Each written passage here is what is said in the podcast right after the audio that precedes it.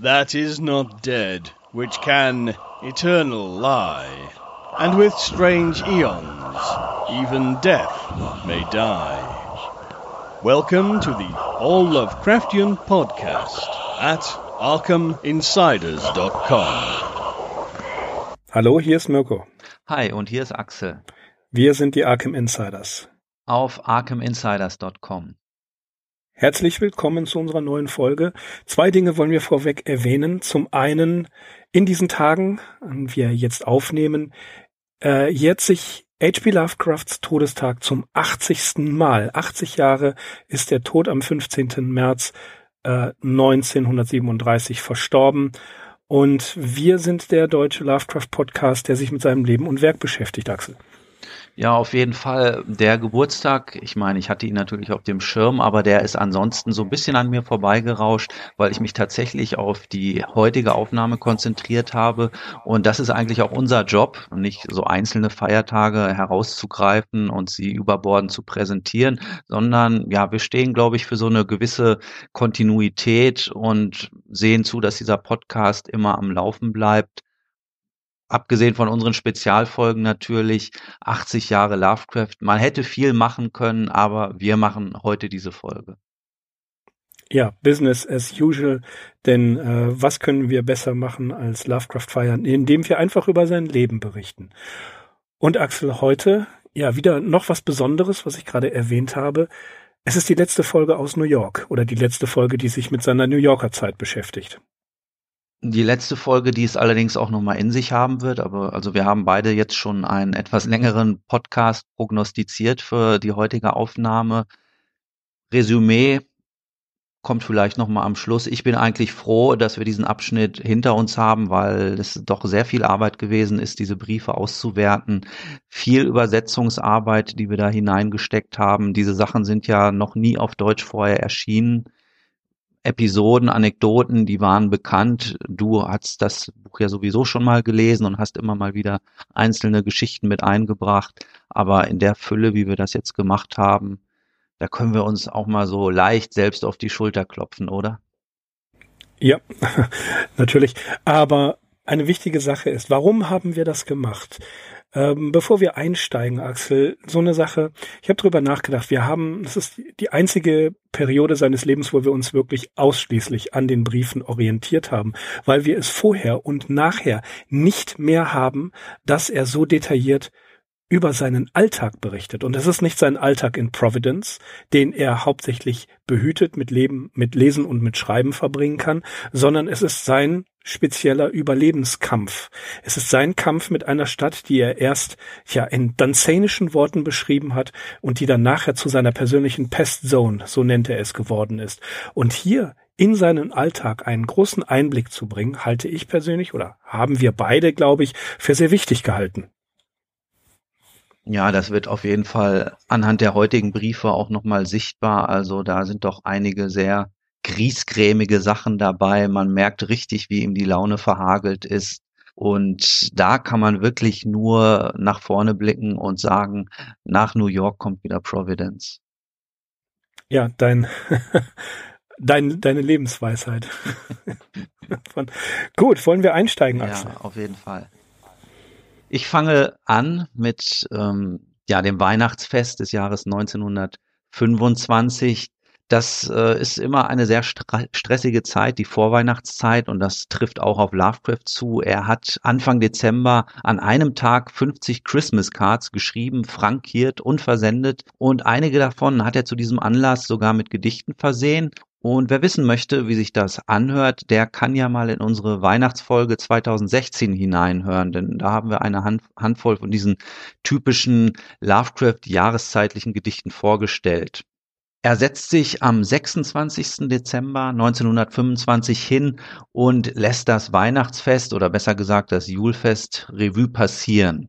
Und zwar setzt der Bericht ein am Mittwoch, das ist der 23. Dezember. Dort trifft sich die Gang, der Calum Club, in Kirks Chelsea Bookshop und außer Loveman sind alle anwesend. Der gute alte Mortonius hat extra seine Abreise verschoben, um für alle den äh, Santa Claus zu geben. Für jeden hat er aus dem 1-Euro-Shop, beziehungsweise 10-Cent-Shop heißt das hier im Original, das müssen wir uns, glaube ich, als 1-Euro-Shop vorstellen. Für jeden hat er ein Geschenk besorgt. Dazu ähm, hat er jeweils einige Verszeilen gedichtet. Lovecraft freut sich über einen Gegenstand, der direkt aus einer Geschichte von Lord Dunsany stammen könnte. Und zwar ist das eine Glaskugel mit einem Durchmesser von rund drei Inches und einem schwarzen Fuß. Im Inneren der Kugel thront ein Schloss mit weißen Mauern und rotem Dach, dessen Tor- und Fensteröffnungen verlockend unheimlich gähnen. Die Kugel selbst, die ist mit einer Flüssigkeit gefüllt und wenn man sie schüttelt, wird ein Schneesturm entfacht, der um den einsamen Schlossturm peitscht. Lovecraft sieht hier ein Gebäude des längst versunkenen Atlantis vor sich, bewohnt von unheimlichen und schrecklichen Dingern mit Polypen, die sich ghoulisch in den tiefen Meeresströmungen treiben lassen. Also so viel kann man aus so einer einfachen Schneekugel herausholen. Auch wenn das Stück nur einen Groschen gekostet hat, Morton hat damit natürlich voll ins Schwarze getroffen. Insgesamt verläuft das Treffen recht erfolgreich. Es dauert bis zwei Uhr morgens. Und die Erfrischung, die Kirk reicht, die ähm, ja, stellt Lovecraft als besonders dar und das trifft dann im Speziellen auf den Kaffee zu, der wohl sehr gut gewesen sein muss. Nach seiner Rückkehr zu Hause arbeitet Lovecraft noch ein wenig und begibt sich dann um halb vier morgens zur Ruhe. Am nächsten Tag schläft er bis circa drei Uhr nachmittags, um anschließend wieder Briefe zu schreiben.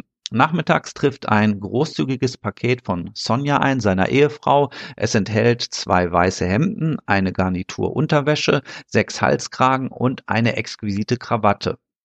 Unter der täglichen Post ist auch ein Brief eines ehemaligen Kollegen aus der Amateurschriftstellerszene aus London, ein gewisser Nigel Van Bean, der will Lovecraft als amerikanischen Agenten eines Literaturbüros gewinnen, welches im August nächsten Jahres seinen Betrieb aufnehmen soll. Und Lovecrafts Job wäre es hier, Manuskripte in professionellen Magazinen unterzubringen. Das Ganze würde auf Kommissionsbasis ablaufen. Ja, Lovecraft ist ein bisschen unsicher und bevor er zu oder absagt, holt er noch die Meinung seiner Freunde ein. McNeil ist dagegen, Loveman verhält sich neutral und Belne Blanc der sagt vorsichtig Ja zu der ganzen Sache. Kommen wir zum eigentlichen Weihnachtsfest. Am 24. ist Lovecraft gegen halb zwei nachmittags auf. Ähm, er wirft sich in seinen besten grauen Anzug, kombiniert mit der neuen grauen Krawatte und begibt sich zu Long. Loveman und McNeil sind bereits da, um ein, so schreibt er tatsächlich, rekordverdächtiges Julfest zu feiern. Das betrifft natürlich vor allem die Geschenke. Von Long erhält Lovecraft eine exquisite dunkelblaue Krawatte, und zwar genau so eine, wie er sie sich auch selbst gekauft haben würde. Dazu gibt es ein Stück arktisches Gestein aus dem fernen Spitzbergen, von dem Sohnemann wusste, dass es die Fantasie seines älteren Freundes ansprechen würde. Es geht vom Wohnzimmer ins Esszimmer, wo der Tisch mit üppig künstlerischem Schmuck verziert ist. In der Mitte thront ein weißes Haus aus der Kolonialzeit, das Dach mit Schnee bedeckt. Stechpalme, Weihnachtsstern und flammende rote Kerzen wetteifern mit dem geschmückten Weihnachtsbaum in der Ecke um glanzvolle Atmosphäre. Neben dem Tisch mit dem Haus befindet sich eine lebensechte Santa Claus-Figur, circa, circa einen Fuß hoch, im Mund eine Pfeife und den Gabensack über die Schulter geworfen. Es folgt die Bescherung für alle, die in seidenen Taschentüchern mit verschiedenfarbigen Bordüren besteht. Das Festmahl mit einem Truthahn als Basis hätte selbst die Festessen des Lucullus in den Schatten gestellt, meint Lovecraft. Zum Dessert gibt es wahlweise Plum-Pudding oder Mince Pie und Lovecraft entscheidet sich hier für den Pudding aufgrund dessen alter und ehrwürdiger Verbindung zum Julfest. Es geht zurück ins Wohnzimmer, wo sich ein riesiger roter Strumpf vom Durchgang bis zur Praxis erstreckt. Wir erinnern uns, Longs Vater praktizierte ja als Zahnarzt und dieser Strumpf, das ist natürlich auch nochmal ein Gabensack, der reihum gereicht wird, so dass sich jeder etwas daraus entnehmen kann. Insgesamt neun Runden macht das gute Stück unter den Anwesenden, darunter McNeil, Loveman, Belknap, sein Vater und Lovecraft selbst natürlich. Ja, was holt der aus diesem Sack hervor? Eine Williams Duschseife, ein Mavis Talkumpuder, eine Zahnbürste, eine Nagelfeile mit Elfenbeingriff, ein paar Armbänder, um die Ärmelaufschläge vor Verunreinigungen zu schützen, ein paar goldene Kragenknöpfe, ein Stifthalter mit Gummigriff, ein Maßband und eine Packung Briefumschläge. Er meint, wäre er damit auf dem Heimweg von der Polizei erwischt worden, hätte die ihn sofort des Einbruchs bei Woolworth oder einem anderen Warenhaus verdächtigt. Nach dieser Bescherung geht es wieder ins Esszimmer und dort erwartet die Gesellschaft eine Reihe von 25 Werbeillustrationen, die aus Magazinen und Zeitungen ausgeschnitten worden sind, allerdings ohne den dazugehörigen Text. Das Spiel besteht nun darin, die Illustrationen der jeweiligen Marke zuzuordnen, um seine Vertrautheit mit der aktuellen Werbung unter Beweis stellen zu können. Als Geschenk winkt eine Schachtel Pralinen. In diesem Fall ist das eine runde Blechschatulle mit der Illustration eines Pfaus und eines sichelförmigen Mondes auf der Vorderseite. Und obwohl Lovecraft sich keine Chancen ausrechnet und von zwölf Anzeigen nur sechs richtig errät, gewinnt er die Box, denn die anderen sind noch schlechter. Natürlich bietet er den anderen was vom Gewinn ab, aber Mrs. Long lässt das nicht zu, umso mehr, weil eine Schüssel mit Süßigkeiten für alle verfügbar ist. Anschließend geht es ins nächstgelegene Kino, wo zwei mittelmäßige Western vorgeführt werden, aber das tolle Live-Orchester entschädigt immerhin dafür. Und nach dem Kino begibt sich die Gruppe zurück zu den Longs wieder, wo diskutiert wird und der nächste Gang auch schon wartet. Hühnchensalat sowie weitere süße Nachtische. Die Teller abermals weihnachtlich verziert und zwar mit einem Lollipop oder Lutscher und einem papiernen Santa Claus da drauf. Danach löst sich dann das Ganze in Wohlgefallen auf und gegen Mitternacht ist Lovecraft zu Hause, wo er diesen Bericht schreibt. Ja, das war das Weihnachtsfest 1925. Mirko hat es schon einmal vorgestellt in unserer ersten Weihnachts-Special-Folge. Aber da wir noch Anfang des Jahres sind und diesen Rückblick auf das Jahr 25 eben noch äh, vor uns hatten, haben wir gedacht, werfen wir da einfach nochmal einen Blick drauf zurück. Es geht dann weiter im Januar 1926, am 6. Januar genauer gesagt. Lovecraft hat sich zu Beginn des Jahres voll in die Arbeit gestürzt. Ähm, er kommt jetzt nämlich dem Wunsch seines Freundes W. Paul Cook nach. Wir erinnern uns, Cook hatte ja irgendwann 1925 um einen literaturhistorischen Abriss der Fantastik gebeten. Das ist jene Arbeit, die nachher als Supernatural Horror in Literature Geschichte schreiben sollte. Und Lovecraft sieht hier die Möglichkeit nicht nur einer historischen Aufarbeitung, das Material, das er sich drauf schafft, das spendet ihm natürlich ebenso Inspiration für sein eigenes Schreiben. Und diese Arbeit scheint er momentan allen anderen vorzuziehen. Ein Brief an Freund Mo wird als störende Pflicht empfunden und ein für den Abend anberaumtes Treffen in Patterson, New Jersey, sagt er ab, auch weil die Fahrt mit der Fähre halt sehr kostspielig ist, aber wahrscheinlich, weil er sich einfach dieser Arbeit für Cook widmen möchte. Der nächste Brief ist vom 11. Januar 1926 datiert und in diesem Schreiben freut sich Lovecraft, dass Tante Lillian seine Story The Cats of Ulthar offenbar zusagt. Wir wissen ja, er schickt ihr immer mal wieder seine Geschichten und ja, es gibt dann von der Tante eine Reaktion darauf und die ist meistens sehr wohlwollend.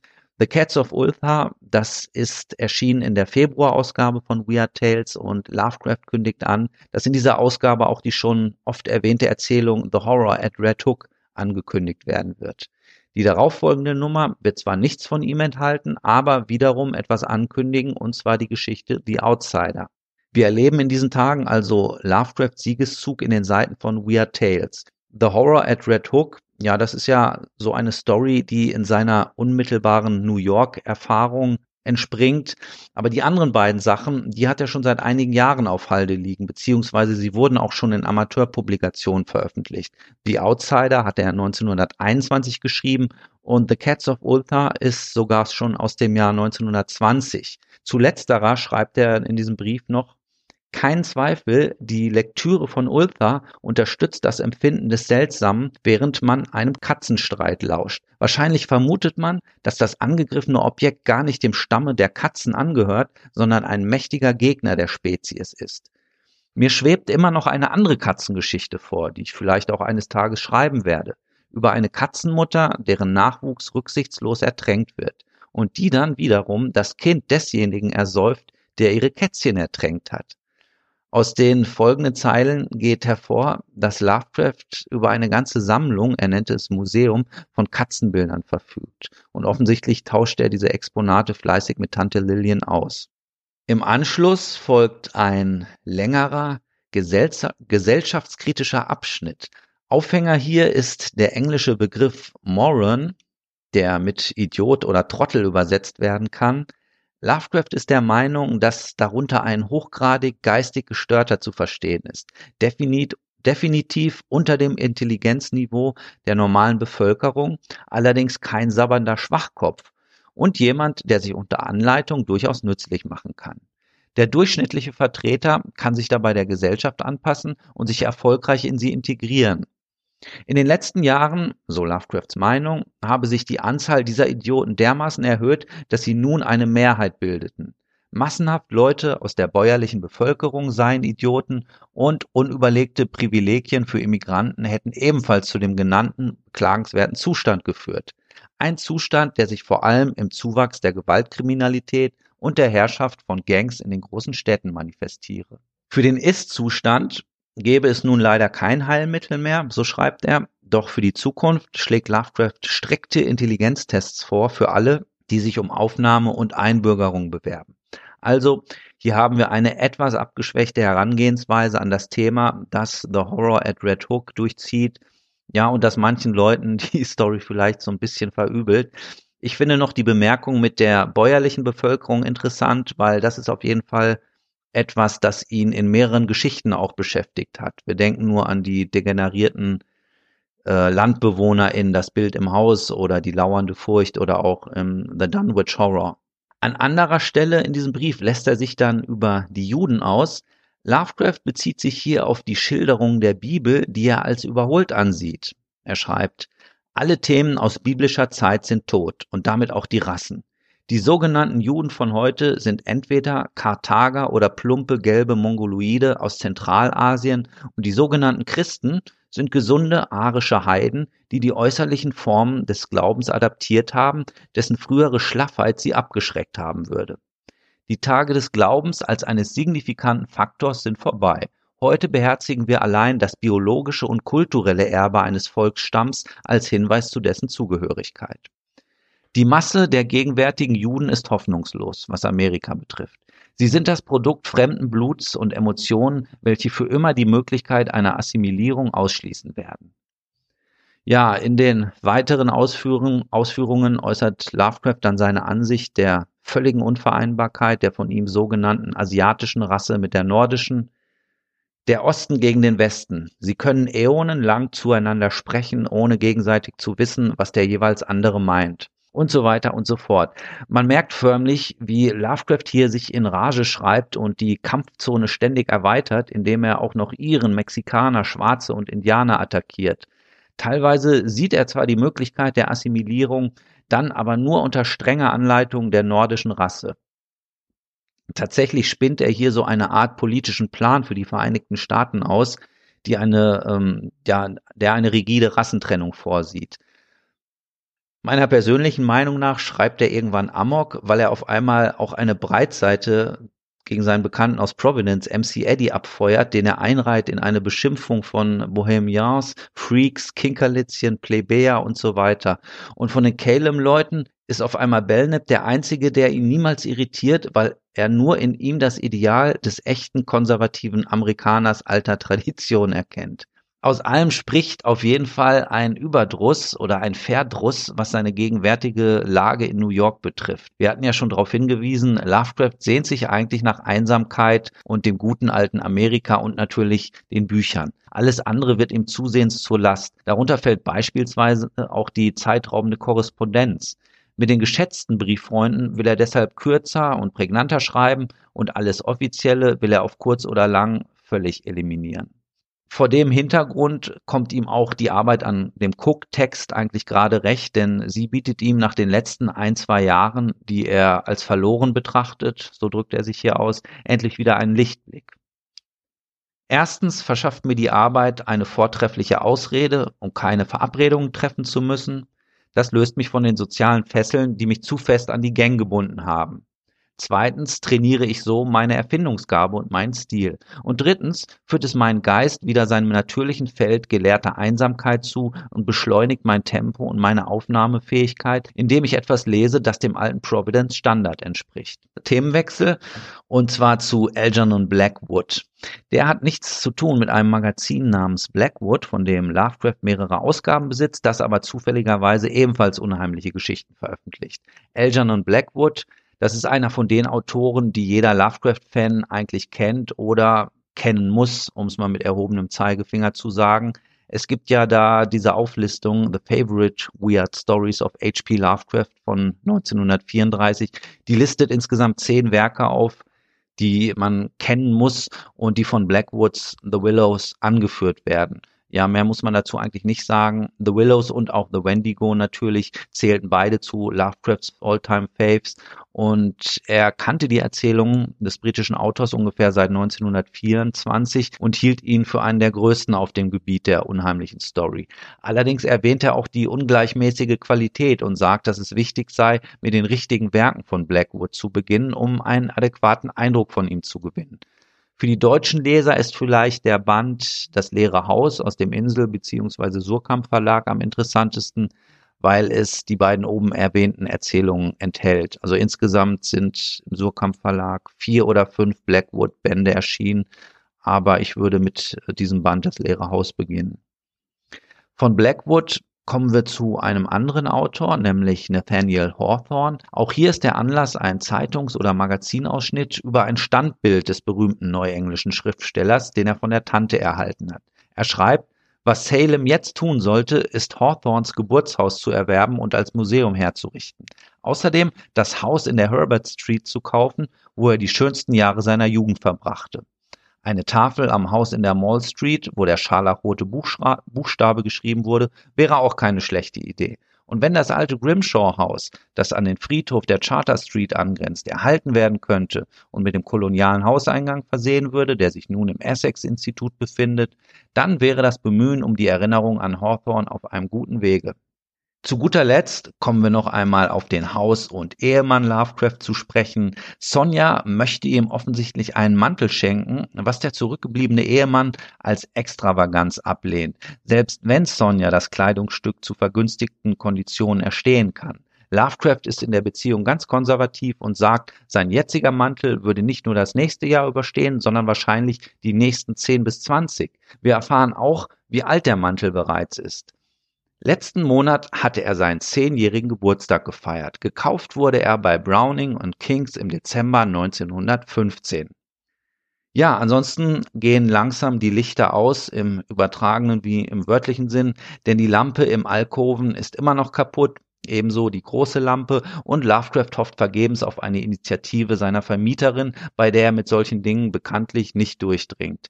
Immerhin erhält er wöchentlich frische Bettwäsche, über den syrischen Nachbarn jammert er wieder einmal, der erhält nämlich Besuch von seinen Landsleuten, die sich dann an amerikanischem Liedgut wie Sweeney River oder Old Kentucky Home versuchen.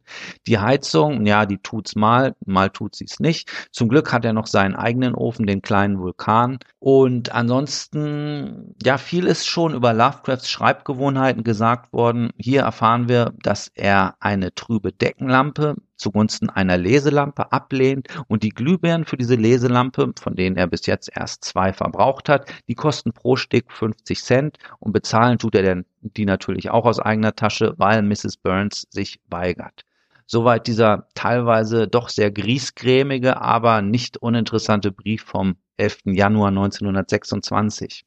Tja, an Tante Lillian schreibt er am 26. Januar, es ist ein Donnerstagabend, einen Brief und er sagt, bedankt sich für die Socken, die sie ihm geschickt, geschickt hat. Er bemerkt auch, dass er sehr stark abgenommen hat und sagt, dass er in seinem Leben nie wieder so fett sein möchte wie in den letzten zwei Jahren. Die Alkoven ähm, mit zusammen mit Sonja, die wieder eingetroffen ist, werden einer äh, Sichtung unterzogen. Es wird aussortiert. Viele Sachen, die er nicht mehr braucht, werden weggeworfen oder weitergegeben. Der äh, Kleiderbestand wird aufgezählt. Der neue graue Sommeranzug, der dunkle, sehr gute Winteranzug, sein jeden, jeder, sein alltäglicher brauner Winteranzug, der neue braune Hut und eine große Menge an Taschentüchern ist vorrätig. Das Licht, was du gerade eben schon erwähnt hast, Mrs. Burns redet sich damit raus, dass ein Mann der Edison Co. Gesellschaft kommen muss, was übrigens nicht stimmt, denn Sonja hat sich darum gekümmert, dass quasi um die Ecke der äh, Shop, der Electric Appliance Shop, jemanden schickt und es wurde endlich gemacht. Denn Lovecraft ist, was das angeht, nicht, ja, äh, kein Elektriker, das sagt er auch hier. Der Fehler kann sonst wo stecken und da sich niemand drum kümmert, hat er es halt selbst gemacht. Die Lampe ist, die Lampe in den Alkoven sind nun besser und heller als die, die Mrs. Burns bisher zur Verfügung gestellt hat, wenn sie sie denn zur Verfügung gestellt hat. Und endlich kann er wieder in seinem Alkoven sich waschen, in seinem Alkoven sich umziehen. Der Artikel, der Essay über die Weird Tale, also das, was du gerade gesagt hast, die, äh, der Supernatural Horror in Literature, geht weiter und er ja, er nimmt es als Entspannung. Es ist, wie du auch gerade erwähnt hast, Axel, für ihn sehr wichtig daran zu arbeiten. Er hat die zehnbändige Ausgabe von Julian Hawthorne, The Lock and the Key Library, aus der er schöpfen kann und sagt uns hier, dass das neue Idol seiner Idole Montague Rhodes James, M.R. James ist, der ein wirklich großartiger Schreiber von Geistergeschichten ist und der ihm ja wirklich echte Gänsehaut über den Rücken jagt.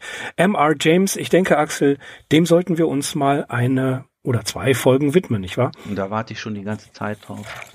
Ja, alles klar. Hiermit ist es versprochen, liebe Insiders. Wir werden uns demnächst MR James widmen. So im Frühling ist es vielleicht auch gar keine schlechte Idee, wenn es hin und wieder etwas stürmisch wird, richtig klassische Geistergeschichten zu lesen. Ha, ich freue mich drauf. Das ist der, äh, das sind die angenehmen Teile, die das hin und wieder mit sich bringt. Ja, am Samstagmorgen, 30. Januar 1926, schreibt er an Tante Lillian, er muss ein Update seines Tagebuchs bringen und am vorhergegangenen Mittwoch war er beim Treffen der Calem äh, Gang bei Sunny, also bei Belknap Long, aber es waren nur Morton, Orton und der gute alte McNeil da. Die Leute waren oder seine Freunde waren begeistert von den neuen Zeichnungen, die äh.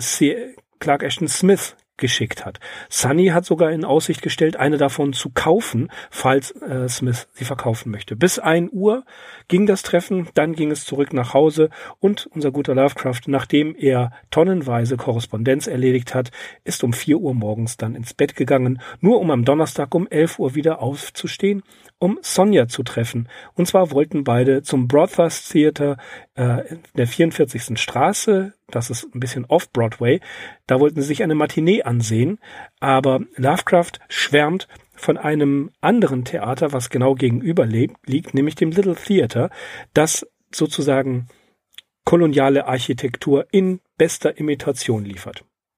Und davon ist er ziemlich begeistert. Was Sie sich ansehen, ist ein Stück von Michael Arlen, The Green Hat. Und es hat ihm sehr gefallen. Es war sehr clever konstruiert, wie er sagte. Nach dem Theater gingen sie zurück nach Brooklyn und haben dort ein bisschen Einkäufe erledigt, hauptsächlich ja Lebensmitteleinkäufe. Sie haben sich Sandwiches gemacht, einen Kartoffelsalat und äh, Kuchen und Tee. Nach dem Abendessen haben sie ja, sich hingesetzt. Lovecraft hat geschrieben, Sonja hat irgendwas gemacht, das schreibt er leider hier nicht. Und es geht weiter. Am nächsten Tag natürlich, am Samstag, gehen sie einkaufen, was wichtig ist im Ten Cent Store. Aber Sonjas, ja, Füllefederhalter ist kaputt. Er hat eigentlich nicht funktioniert. Das war so ein Schnäppchen. Und sie sind im, äh, in der Nähe, in der äh, Borough Hall Street, wo sie einen Schreibwarenladen kennen. Und Lovecraft, wie wir wissen, ist ja ganz begeistert von Schreibwarenläden. Und dort kauft er sich einen neuen Waterman für 6,25 Dollar. Wenn wir bedenken, wie sehr er auf den Pfennig geachtet hat und, tja, wie viel sein Volcano, sein Ofen gekostet hat, sind 6,25 Dollar eine gewaltige Investition. Aber dieser Füller, den er da gekauft hat, ist fast genauso wie der 6-Dollar-Füller, den er sich 1906 in Providence geholt hat und den er leider 1923 im Sand von Marblehead vergessen hat oder verloren hat. Und mit diesem Brief, mit diesem neuen Füller, schreibt er gerade den aktuellen Brief, aber er ist nicht ganz zufrieden. Er wird ihn am nächsten Tag wahrscheinlich umtauschen, denn er möchte einen Füllfederhalter mit einer etwas kleineren Spitze, um ja mehr mehr Zeilen aufs Papier zu bekommen. Und er hofft natürlich auch, dass mit einem neuen Waterman, der besser schreiben kann, auch sein eigener literarischer Output gesteigert werden kann. Sonja hat im äh, Tencent Store Stoff erstanden. Und dieser, aus diesem Stoff macht sie einen Lampenschirm. Denn es gibt eine Lampe im Haushalt von Lovecraft, die keinen Lampenschirm hat. Was Lovecraft hier besonders interessant findet, ist, dass der Stoff, der Lampenschirmstoff, unglaublich an die Tapete in der großen Halle in Angel Street 454 erinnert.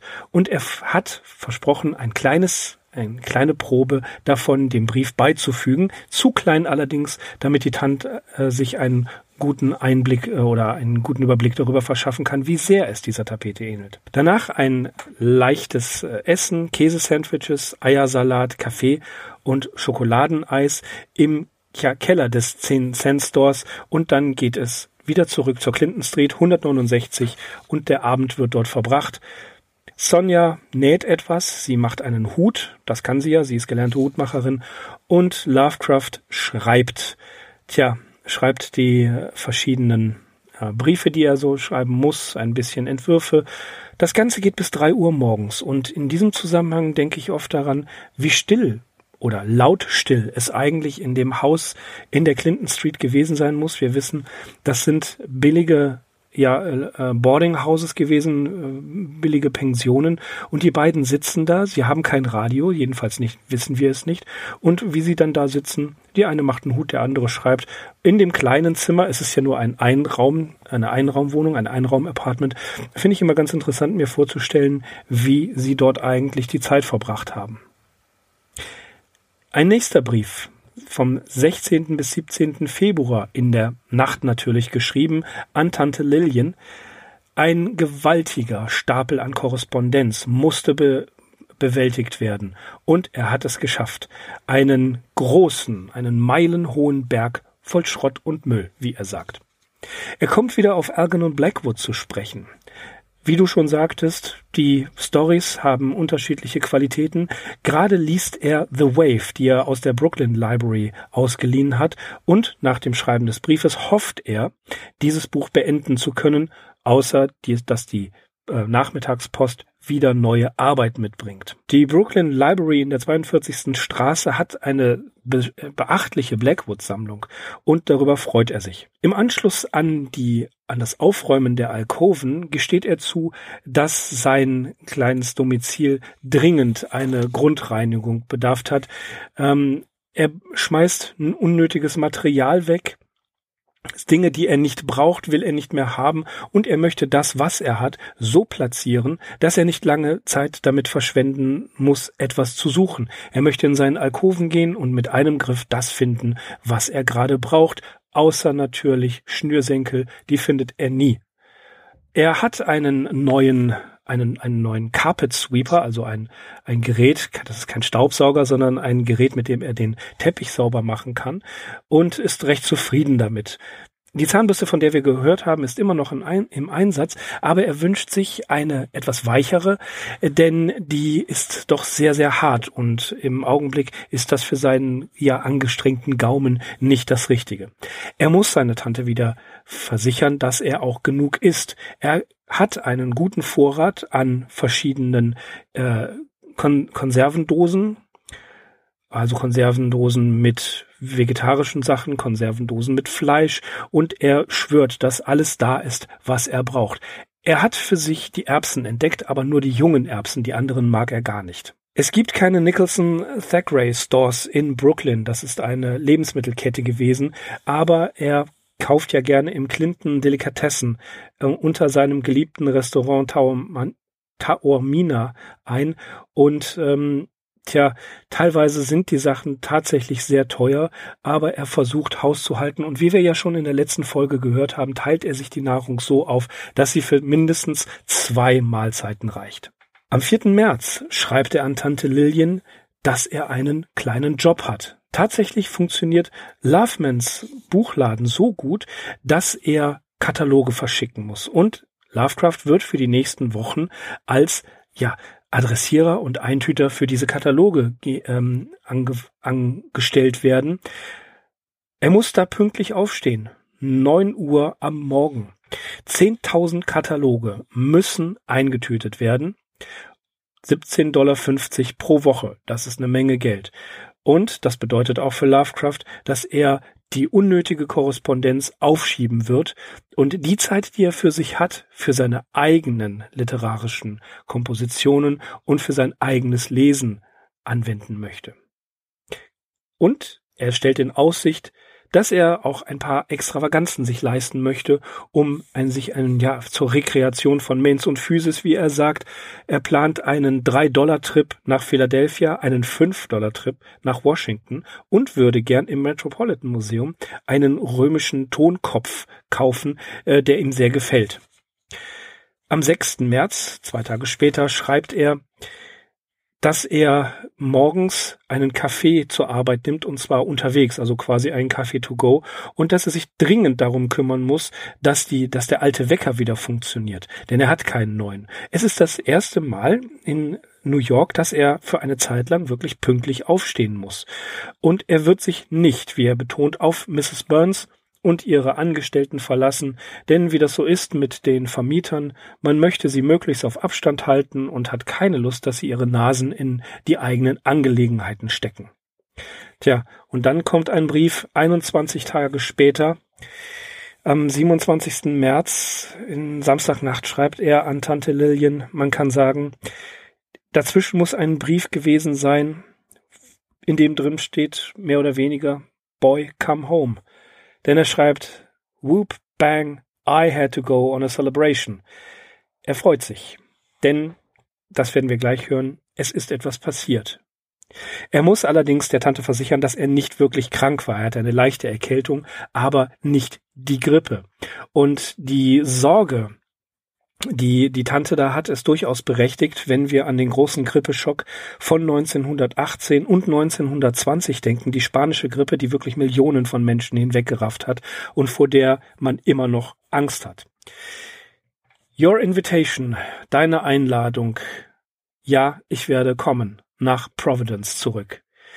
Er ist allerdings weit hinter dem Punkt zurück, dass er sagt, ich werde für einen Besuch vorbeikommen, denn wenn er einmal in Providence sein wird, wird er nicht mehr zurück nach New York fahren. Zurück zur Zivilisation. Immer noch möchte er zurück nach Providence und Tja, offensichtlich sind die Planungen so weit gediehen, dass die Tanten ein Quartier für ihn gefunden haben oder zumindest in Aussicht stellen. 115 Waterman Street in Providence. Ähm, die beiden Tanten sollen die Planung übernehmen. Das überlässt er ganz ihnen. Er traut ihnen in sämtlichen Arrangements, die sie tre treffen werden. Das Einpacken der Sachen, das wird natürlich ein ziemlicher Job für ihn werden, ähm, aber er wird sämtliche Energien mobilisieren, denn es ist die Aussicht, nach Providence zurückzukehren. Ein Ding, das muss er auf jeden Fall haben, das ist seine Couch. Er will kein Bett in seinem Zimmer, denn dieses Zimmer soll aussehen wie ein Studierzimmer und da stört ein Bett nur. Er hat ja eine äh, ausziehbare Couch oder ein ausziehbares Bett in New York schon stehen und äh, er macht es nie auf, es sei denn, Sonja ist da. Es soll immer so aussehen, als wäre er hier gerade in, äh, in, in einem Studierzimmer. Er hat eine grüne Decke, er hat einige Kissen, die er tagsüber drauf macht. Und wenn es keine Alkoven in der neuen Wohnung in Providence gibt, dann wird er sich so einen japanischen Sichtschirm holen, um sich dort hinter auszuziehen. Die geplanten Trips nach Philadelphia und Washington wird er nicht machen, denn es gilt jetzt alles für den Umzug zu planen und vor allen Dingen Geld zu sparen. Seine, seine Büchereikarte wird am 17. des nächsten Monats, am 17. April, äh, auslaufen. Da muss er sich jetzt also keine Sorgen machen. Das Exil hat ihn verbittert, wie er sagt. Und er freut sich darauf, heimzukehren. Wieder muss er der Tante versichern, dass er genug zu sich nimmt. Er möchte nicht mehr fett sein, er hat abgenommen und er will auch so bleiben. Und tja, als er vor zwei Jahren noch etwas beleibter war, konnte er seine Schuhe nicht binden, ohne schwer zu atmen, konnte keine Treppen raufsteigen und selbst ein schneller Gang irgendwohin, beispielsweise äh, zum Einkaufen oder auch zur U-Bahn-Station, hat ihn absolut geschlaucht. Und das möchte er nicht mehr. Wieder muss er darauf hinweisen, dass es nicht die spanische Grippe war, die er hatte und dass er ja zwar noch ein bisschen verschnupft ist, aber es gibt keine, keinen Grund dafür, sich Sorgen zu machen, schreibt er der Tante. Er, ähm, er bedauert sehr den, den Gesundheitszustand der Tante, denn sie ist offensichtlich auch erkältet, aber der kommende Frühling, der wird sich schon wieder aufpäppeln. Tja, das mit dem Essen, das führt er hier nochmal aus, denn er hat zur Feier des Tages äh, beim Italiener, bei seinem Lieblingsitaliener, ein großes Dinner bestellt. Salami, Oliven, Minestrone, Ravioli, äh, Käse mit Brot, French Fried Potatoes, Früchte, Bananen, Orangen, Kaffee, das alles 75 Cent, natürlich nicht zu vergessen die italienische Eiscreme, hat er sich gegönnt, um zur Feier des Tages nochmal richtig auf den Putz zu hauen, was natürlich bedeutet, dass er für die nächsten Tage etwas kürzer treten muss. Und er sagt nochmal, ich bin nicht zu dünn. Er geißelt in zwei, drei Sätzen Freuds Traumtheorie.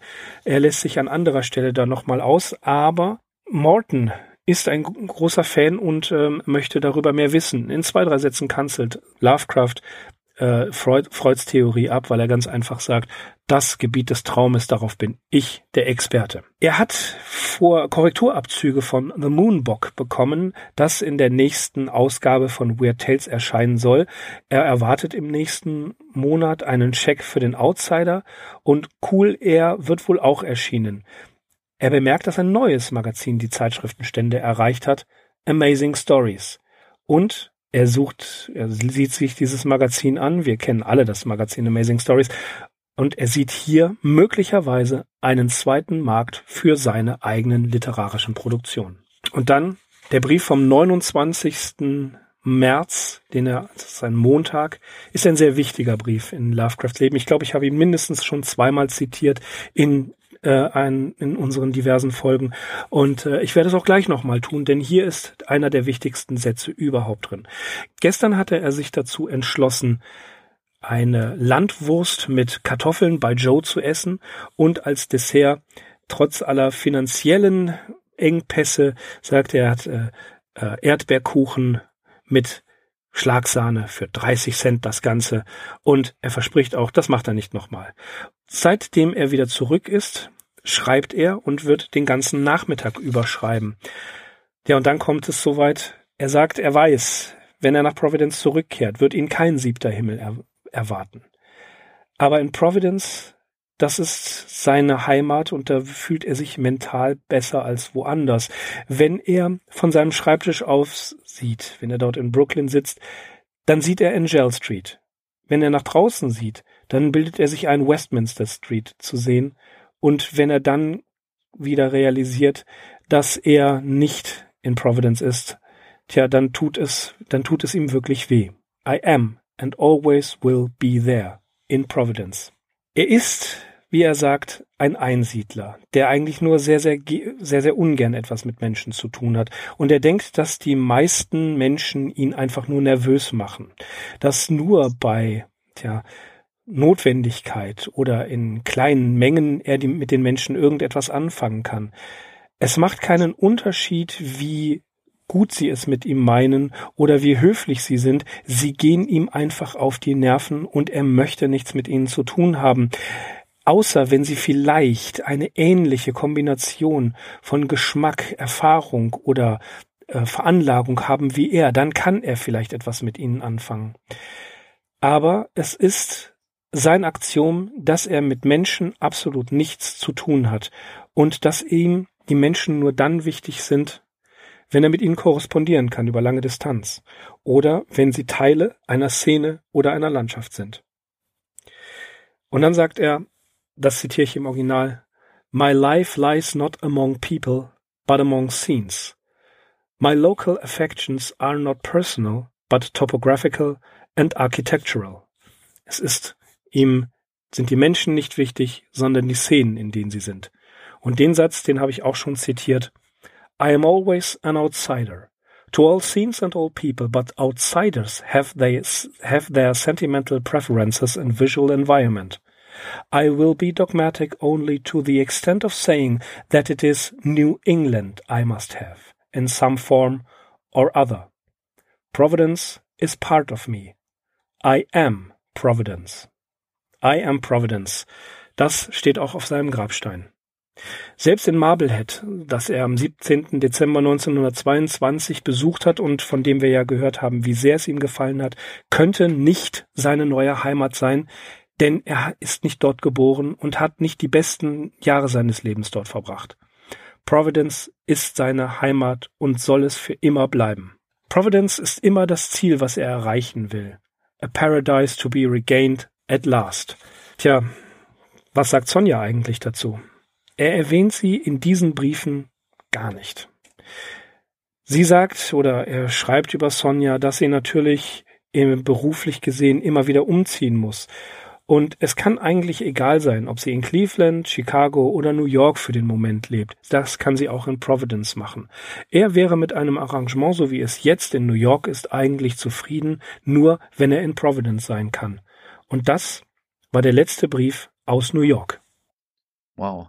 Aber nochmal ein sehr guter Brief. Ja, es ist hier die, tja, wie soll man sagen, die Quintessenz seines ganzen Hasses, seiner Heim, seiner Heim, ähm, seiner Heimat, ja, oder wie sagt man, seiner, seines Heimwehs, ne, ist hier in diesem Punkt.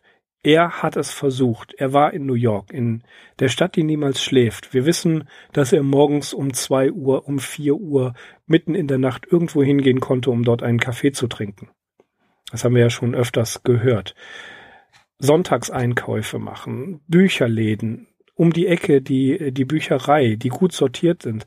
Er hat es versucht, redlich, wie ich finde. Und er ist gescheitert. Es ist nicht sein Charakter, es ist nicht seine Persönlichkeit, in New York zu leben. Und er sagt ganz klar, das kann ich einfach nicht. Ich bin ein Einsiedler und mit Menschen möchte ich so wenig wie möglich zu tun haben. Ja, das widerspricht auch nochmal so ein bisschen dem Eindruck, den wir vielleicht mit der Folge über den Calem Club gegeben haben. Das waren natürlich wichtige Leute für ihn, aber gerade so in den letzten Wochen kam das immer stärker durch in den Briefen, dass er diese Treffen oder sozialen Verpflichtungen auch als Last empfunden hat und dass er eigentlich immer mal auch nach einer Möglichkeit gesucht hat, sich dem zu entziehen oder auch Treffen abzusagen. Das habe ich ja eben auch schon erwähnt. Ja, oder sich im Alkoven zu verstecken und äh, auf das Klopfen seiner Freunde einfach nicht zu reagieren. Hm. Möglichst weg zu sein. Er, er, er mag sie ja. Es ist ja nicht so, dass er sie nicht leiden kann oder dass er sie gar hasst. Nein, er mag sie und er schätzt sie sehr. Aber am liebsten doch aus der Distanz oder als gelegentlicher Besuch. Hm. Ja, und ihn haben, haben halt nicht nur diese gesellschaftlichen Verpflichtungen irgendwann angeödet, sondern das Ganze drumherum, so hatte ich den Eindruck in den letzten Briefen. Dieses in irgendwelchen Cafés abhängen, so ein bisschen dieses Bohemier-Leben. Irgendwo konnte er dem auch nichts mehr abgewinnen. Und ja, er hat sich eigentlich wirklich nach so einer bookish Lebensweise zurückgesehen, nach dieser Lebensweise des gelehrten Einsiedlers, der sich tatsächlich ganz seinen literarischen Neigungen hingeben kann. Und das wird er ja dann auch tun in Providence. Also man muss nur die Ausbeute, die literarische Ausbeute vergleichen zwischen New York und dieser Zeit, die jetzt danach kommt in Providence. Also New York hat ja relativ wenig zustande gebracht, außer einigen guten Initialzündungen für der Ruf des Cthulhu. Aber gerade diese beiden Stories He und The Horror at Red Hook, die wird wohl keiner zu seinen absoluten Höhepunkten zählen. Außer bei He den Mokassins auf der Treppe. Zu mehr taugt es nicht. Nein, es ist, es ist wirklich so. Ähm, Lovecraft muss sich zurückziehen können. Er muss in der Lage sein, nachts spazieren zu gehen. Kann er in New York auch, aber das ist nicht dasselbe wie durch das doch im Vergleich zu New York verschlafene Providence. Wo er die besten Jahre seines Lebens verbracht hat, wie er sagt. Es ist ein, sein Hang zur Nostalgie und zum Alten, das ihn, der ihn zurücktreibt. Die Tanten konnten es wohl nicht mehr mit ansehen. Wobei ich immer den Eindruck habe, von den Tanten hören wir gar nichts. Von den Tanten gibt es keine Briefe. Ich find, fände es hochinteressant, wenn man da mal eine Antwort hören würde oder was die Damen dazu sagen, dass er ihnen ständig Gruselgeschichten schickt, die sie lesen möchten. Mhm. Haben sie sie mit Wohlwollen gelesen? Ne? Also, oder haben sie es in dem Neffen zuliebe gemacht? Wie groß waren ihre Sorgen? Und sie waren groß, denn er muss ihnen versichern, ich esse genug und ich habe nicht die spanische Grippe und es geht mir den Umständen entsprechend gut, aber ich möchte unbedingt zurück. Mhm. mhm. Ja, zum einen die Gruselgeschichten und zum anderen auch diese etwas brisanteren politischen Ausführungen, äh, die er da manchmal seitenweise abhandelt. Auch hier wäre es interessant zu lesen, was eigentlich die Empfängerin, also meistens war es ja Tante Lillian, die wir hier erlebt haben als Adressatin, äh, wie, die, wie die sich dazu eventuell mal geäußert hat. Ja, ja, ich glaube, ähm, möglicherweise wohlwollend. Wir wissen, es war ein konservatives Neuengland-Haus, wo sie herkommen, eine konservative Neuengland-Familie. Und das dürfte auf mehr oder weniger fruchtbaren, aber doch verständnisvollen Boden gefallen sein. Denn die Damen waren so drauf. Hm? Ja, aber ähm, Lovecraft war ja nun wirklich ein sehr wortgewandter Mensch, der also diese ganzen Themen auch lang und ausgiebig behandelt hat wahrscheinlich so ein bisschen auch, so stelle ich es mir vor, vielleicht die Geduld äh, der Tanten überstrapaziert hat. M möglich. Auch möglich. wenn sie ihm inhaltlich Sogar wahrscheinlich, zustimmen, ja. zustimmen konnten. Ja, und spätestens in dem Moment, wenn seine Invektiven losgehen, äh, denke ich, war ihnen klar, es wird Zeit. Sie waren mit der Verbindung mit Sonja nicht einverstanden, es war ihnen suspekt, egal wie, und, und wir haben es ja erfahren, als er nach New York ging, um dort zu leben, mit der Hochzeit, das kam da knall auf Fall. Die Damen waren doch gar nicht darauf vorbereitet. Ich glaube mhm. nicht, oder wir haben nichts davon gehört, dass er sie in seine Pläne eingeweiht hat. Er hat es einfach gemacht. Ja. Und wie muss jemand drauf sein, der es einfach so macht? Ausgerechnet ja, Lovecraft. Ja, aber du hast das schön gesagt. Er hat es gewagt, er hat es probiert, er hat sich redlich Mühe gegeben, er hat sich kopfüber in so ein Abenteuer gestürzt und versucht, das Beste draus zu machen. Aber am Ende musste er einfach einsehen, dass er New York nicht gewachsen ist. Also so wie er gestrickt ist, persönlich, ist er so einer Stadt nicht gewachsen. Ja, äh, jemand hat mal in einer Dokumentation gesagt, von New York zur Strecke gebracht. Mhm. Und W. Paul Cook sagt ja, hat diesen berühmten Satz geprägt, äh, er wurde geläutert durch das Feuer New Yorks und kam zurück als pures Gold. Was für ein Mensch. Ja, also bei allem Pathos in dieser Äußerung und diese Äußerung Cooks ist natürlich wohlwollend gemeint. In der Tat, vielleicht, das ist eine gewagte These, aber ich bin nicht der Einzige, der diese These aufstellt, wäre aus Lovecraft nicht der Schriftsteller geworden, wenn er nicht in New York gewesen wäre. Mhm. Ne, das, das kann man, das kann man in den Raum stellen. Denn es kommt ja noch ein weiteres Ereignis hinzu. Es geht ja nicht nur darum, dass er in New York viel Schlechtes erlebt hat, sondern er in den letzten Monaten gibt es diese, diese Retrospektive, diese Rückbesinnung, indem er sich mit sehr intensiv mit der Horrorliteratur äh, befasst für diesen Essay Supernatural Horror and Literature. Er geht die gesamte Bandbreite nochmal durch. Er schreibt ja eine, eine historische Abhandlung dieser, dieses Genres. Und da wird ihm bewusst, das ist das, was ich eigentlich machen will. Er hat ja in der Zeit in New York so gut wie nichts produziert. Jedenfalls nichts, was erwähnenswert gewesen ist. Er hat Ansätze gefunden. Ansätze irgendwo aufgegriffen, aber das Leben dort war zu unstet, Immer waren irgendwelche Treffen, immer waren irgendwelche Freunde da, um sich voll und ganz darauf zu konzentrieren. Eben diese Einsiedelei, die war nicht möglich, nicht in New York. Und das nicht nur durch die Freunde, sondern einfach, weil es um ihn herum, Clinton Street in Brooklyn, immer, da war immer was los. Ne? Also immer war irgendwo, ähm, war irgendwo Lärm. Es gibt Jahrzehnte später äh, einen, einen schönen Satz äh, aus einem Lied von Leonard Cohen, der dann sagt, The music on Clinton Street never stops. So, ich weiß nicht, ob er Brooklyn damit gemeint hat, aber es liegt nahe. Ich glaube, das, das war die, seine Brooklyn-Zeit. Und das muss man sich tatsächlich so vorstellen. Das war einfach nichts für ihn. In der gleichen Dokumentation, die ist mal auf Arte gelaufen, hieß es, man kann den Nachbarn beim Schlafen zuhören. Das war das, was, was präsent war. Ständig irgendwelcher, irgendwelche Geräusche, die er nicht einordnen konnte. Keine Providence-Geräusche, sondern New York-Geräusche. Das war nichts für ihn. Und auch das Lied von den Mountain Goats, uh, Feel Like Lovecraft in Brooklyn, ist bezeichnend dafür.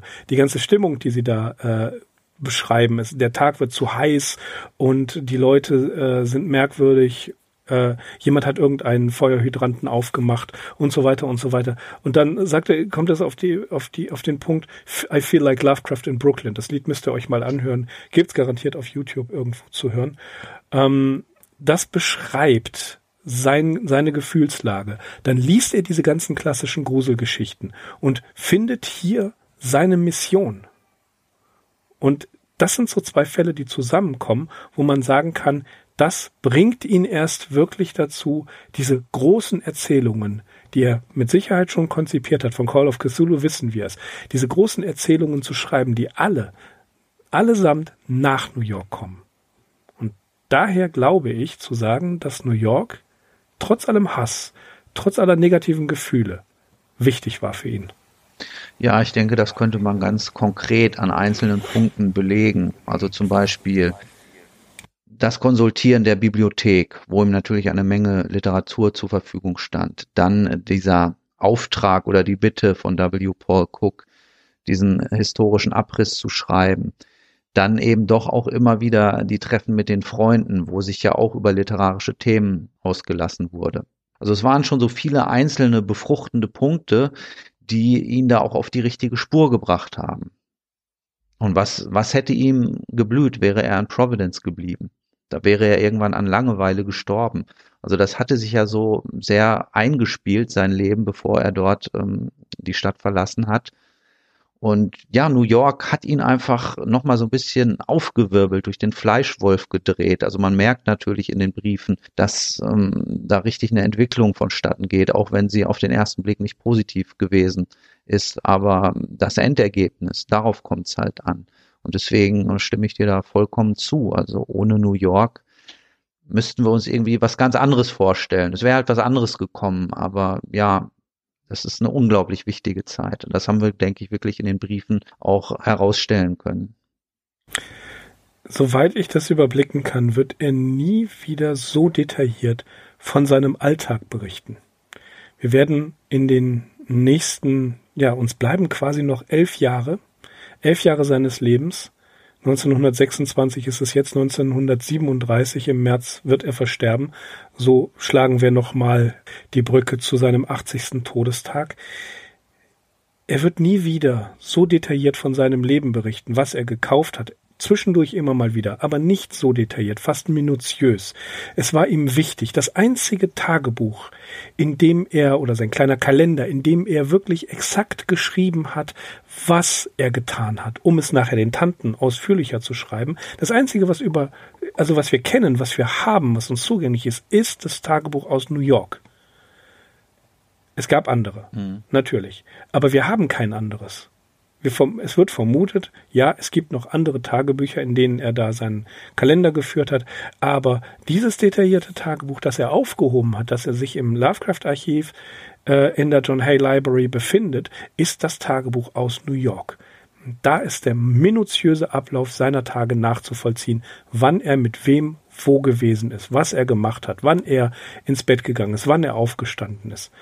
Ja, um das den Tanten zu berichten. Und deswegen haben wir ja, wie ich eingangs schon erwähnte, diese New Yorker Zeit wirklich auch so an seinem Alltag dargestellt. Nicht einfach nur an Zusammenfassungen, sondern ebenfalls minutiös, weil uns das nie wieder begegnen wird. Was heute nochmal ganz schön klar geworden ist, was für ein unglaublicher Dingfetischist er gewesen ist. Also welche mit welcher Liebe und welcher Betrachtungsweise er sich ähm, so Einzelheiten widmen konnte, wie zum Beispiel so einem Waterman-Füller, der für ihn natürlich unglaublich wichtig gewesen ist als Briefeschreiber und Schriftsteller. Aber auch die Schneekugel, die er geschenkt bekommen hat, die ich vorhin beschrieben hat, das waren ja seine Worte, wo er eben gleich wieder eine Story draus macht oder dieses Stück arktisches Gestein aus Spitzbergen. Das sind alles so Sachen, das kann man halt wunderschön in diesen Briefen nachverfolgen. Also mit welcher Liebe er äh, und welcher Sorgfalt er die banalsten Dinge des Alltags betrachtet hat. Und das passt natürlich auch wieder zu dieser Bemerkung, dass ihm Menschen im Prinzip nicht so wichtig gewesen sind, obwohl er natürlich auch charakterliche Schilderungen verfasst hat. Aber ja, diese Beschreibung der Dinge und wirklich auch von sehr alltäglichen Dingen, das ist etwas, was, was mich doch sehr fasziniert. Es ist ihm wichtig, sonst würde er es nicht so beschreiben. Er hält sich auch daran fest. Er ist immer wieder bezogen auf die Sachen, die ihn an die Vergangenheit erinnern. Der Waterman-Füller, den er, ich glaube, 1906 gekauft hat. Das gute Porzellan aus der Angel Street äh, 454, das er benutzt, um seine Freunde zu bewirten. Die Bilder seiner Mutter, die er hat und die er aufhängt. Bestimmte Möbelstücke. Er muss auch Möbel veräußern, ja, aber er überlegte sehr wohl, welche er veräußert und dass er den und den Stuhl definitiv niemals hergeben wird. Das ist tatsächlich etwas, seine Erinnerung hängt an den Dingen und sie bauen das Koordinatensystem für seine nostalgischen äh, Ausbrüche, für seine, für seine Flucht. Er, er beschreibt, er sitzt am Schreibtisch und ist in Gedanken eigentlich in Providence und wenn er hochguckt, ist er total enttäuscht, weil er in New York sitzen muss. Mhm. Ja, aber ja. Providence, dieser Stadt werden wir uns jetzt wieder zuwenden. Ja, wir werden nach Providence reisen und äh, haben New York überstanden, Axel. Ja, Im wahrsten Sinne des Wortes. New York mhm. hat auch uns so ein bisschen klein gekriegt. ja. würde ich gerne mal sagen. Nein, ich würde, also New York, das ist äh, irgendwann mal, irgendwann mal. Ja, von uns beiden, Mirko, das ist ist meine Einschätzung da richtig? Äh, du bist der größere New York-Fan von uns. Also das ist, glaube ich, schon rübergekommen, dass du dich doch sehr mit dieser Stadt beschäftigst hast und auch immer einzelne Stellen, die in den Briefen stehen, äh, die hast du dann noch so um Zusatzwissen erweitert und auch, ich glaube, die ganze Geografie der Stadt und äh, die Lage der einzelnen Stadtteile. Also das hast du dir schon ganz gut drauf geschafft bin ein New York-Fan, seit ich glaube ich sechs Jahre alt war oder vorher. Mm, ja, das hat man. Ich weiß gemerkt. nicht, aber definitiv, ja, ja. Ich habe ein äh, großes oder meine Frau hat mir ein großes Bild gemacht hier, das das hängt bei mir im Zimmer, äh, wo wir Sachen, die wir aus New York bekommen, von Gary Lovisi zum Beispiel oder von unserem Freund äh, Nils Emmerichs oder auch unserem Patreon Max Frintrop, die haben uns so Sachen mitgebracht und die pinnen wir alle da dran. Mhm. Und das ist, das ist ein Bild, das immer weiter wächst. Immer wenn ich irgendwo was von New York bekomme, dann kommt das mit dran. Ich habe zum Beispiel, wie äh, das, das Arkham Insiders wissen das, äh, Hershey's Schokolade bevorzuge ich auch. Ich äh, besorge sie mir immer in, in Holland oder äh, in der Nähe der Schule meiner Tochter ist ein Kiosk, der Hershey's Schokolade hat. Und da gibt es diese Reese Butter Cups.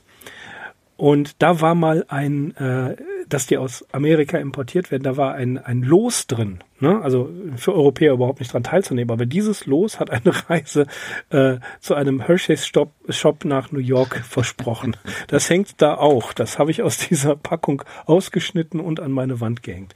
Also New York, ja, ich mag New York sehr. Ähm, ich bin nie dort gewesen, denn sonst würde ich wahrscheinlich anders denken. Ich gebe zu, das ist so eine Sache, ähm, ich bin überzeugt davon, dass, dass ich das auch sehr, sehr stressig finde. Aber eines Tages werde ich nach New York fahren und äh, werde dann den Abstecher nach Providence machen. Aber das steht noch in weiter Ferne. Gut, aber dann haben wir immerhin äh, etwas, worauf wir uns freuen können, weil auch darüber werden wir dann vielleicht einen Podcast machen, über deine Erlebnisse, über deine Gänge auf den ja. Spuren von Lovecraft in New York. In weiter, weiter Zukunft, wenn wir alt und grau sind. Gut, liebe Arkham Insiders, das war die Berichterstattung aus New York. Äh, wir kehren nach Providence zurück. New York haben wir hinter uns. Und ja, wir machen weiter, Axel. Wir sind die Arkham Insiders. Ja, gezwungenermaßen, uns bleibt nichts anderes übrig auf arkhaminsiders.com. Ja, aber es ist jedes Mal ein großer Spaß. Und vielen Dank fürs Zuhören. Ich bin Mirko. Ich bin Axel. Bis demnächst. Ciao. That is not dead, which can eternal lie. And with strange eons even death may die. Welcome to the All Lovecraftian Podcast at ArkhamInsiders.com.